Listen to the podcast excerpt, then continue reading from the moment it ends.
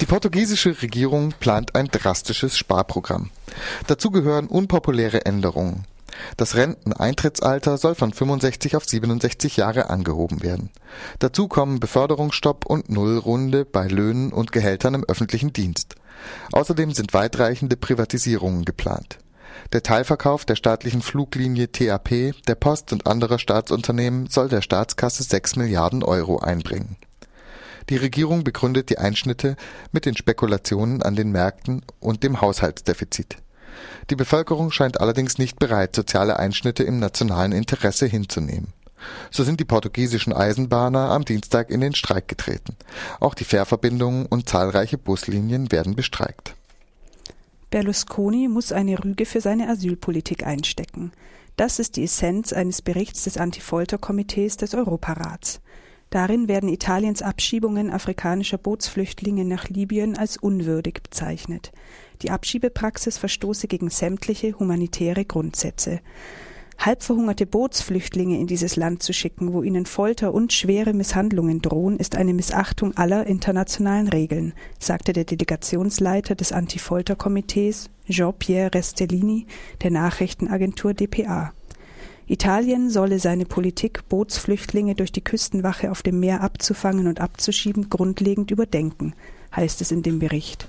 Pro Asyl wie auch andere Flüchtlingsunterstützergruppen haben schon häufig die skandalöse Praxis der italienischen Regierung angeprangert, politische Flüchtlinge in einen Nicht-Unterzeichnerstaat der Genfer Flüchtlingskonvention abzuschieben.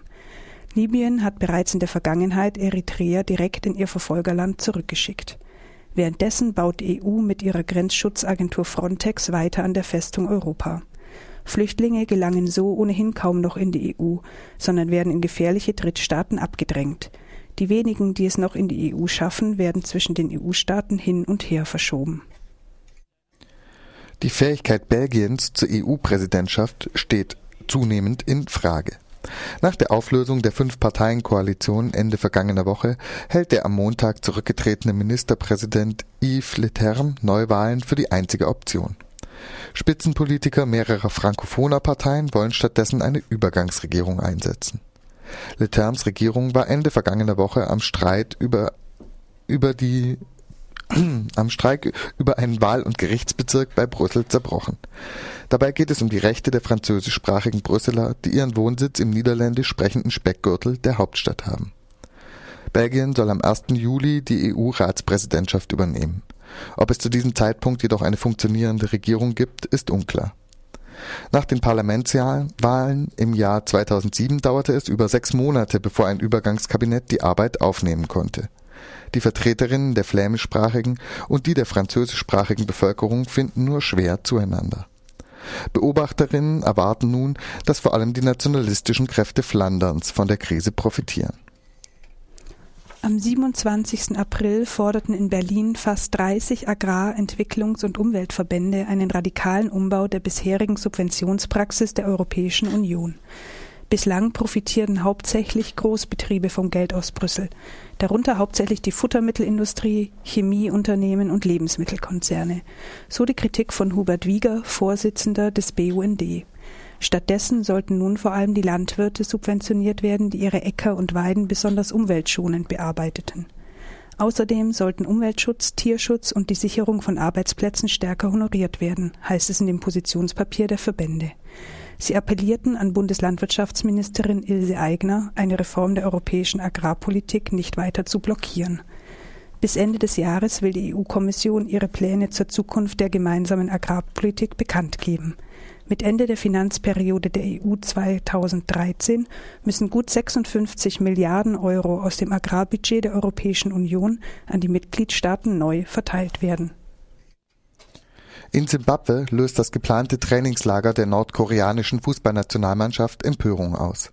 Das Team will sich ab 25. Mai in Simbabwe auf die Weltmeisterschaft im benachbarten Südafrika vorbereiten. Nordkoreanische Militärberater hatten in den 80er Jahren die berüchtigte fünfte Brigade der simbabwischen Armee ausgebildet, die für grausame Massaker an der Minderheit in Ndebele verantwortlich gemacht wird. Oppositionsparteien und Nichtregierungsorganisationen kündigten weitreichende Proteste an. Alle Welt soll mitbekommen, dass der simbabwische Völkermord kein abgeschlossenes Geschichtskapitel ist, sagte der ehemalige Studentenführer Brilliant Langa. Mugabe hatte Mitte der 80er Jahre der von Ndebele dominierten ZAPU-Partei Umsturzabsichten vorgeworfen und tausende Angehörige der Minderheit foltern, totschlagen oder sogar lebendig begraben lassen. Damals starben nach Schätzungen über 20.000 Menschen. Die Zeitarbeit in Deutschland hat sich zwischen 2000 und 2007 rund verdoppelt. Durch die Wirtschaftskrise hat die Branche aber nun einen erheblichen Einbruch erlitten. Im Juli 2009 hatte sich die Zahl der Zeitarbeitskräfte gegenüber dem gleichen Vorjahresmonat um ein Viertel auf etwa 550.000 reduziert. Allerdings ist mit einem kräftigen Anstieg von Zeitarbeitsverhältnissen zu rechnen, sobald die Nachwehen der Krise abklingen und wieder erhöhter Beschäftigungsbedarf besteht. Soweit die Ergebnisse der jüngsten Arbeitsmarktstudie der Bertelsmann Stiftung. Genauso wenig überraschen dürfte die Beobachtung, dass Zeitarbeitsverhältnisse, Zitat, allerdings selten eine Brücke in reguläre Arbeitsverhältnisse darstellen, wie Dr. Gunther Thielen, Vorstandsvorsitzender der Bertelsmann Stiftung, feststellt. Eine auf Dauer angelegte Ungleichbehandlung von Zeitarbeitern und Stammbelegschaften entspreche nicht dem Grundverständnis der sozialen Marktwirtschaft, so Thielen außerdem.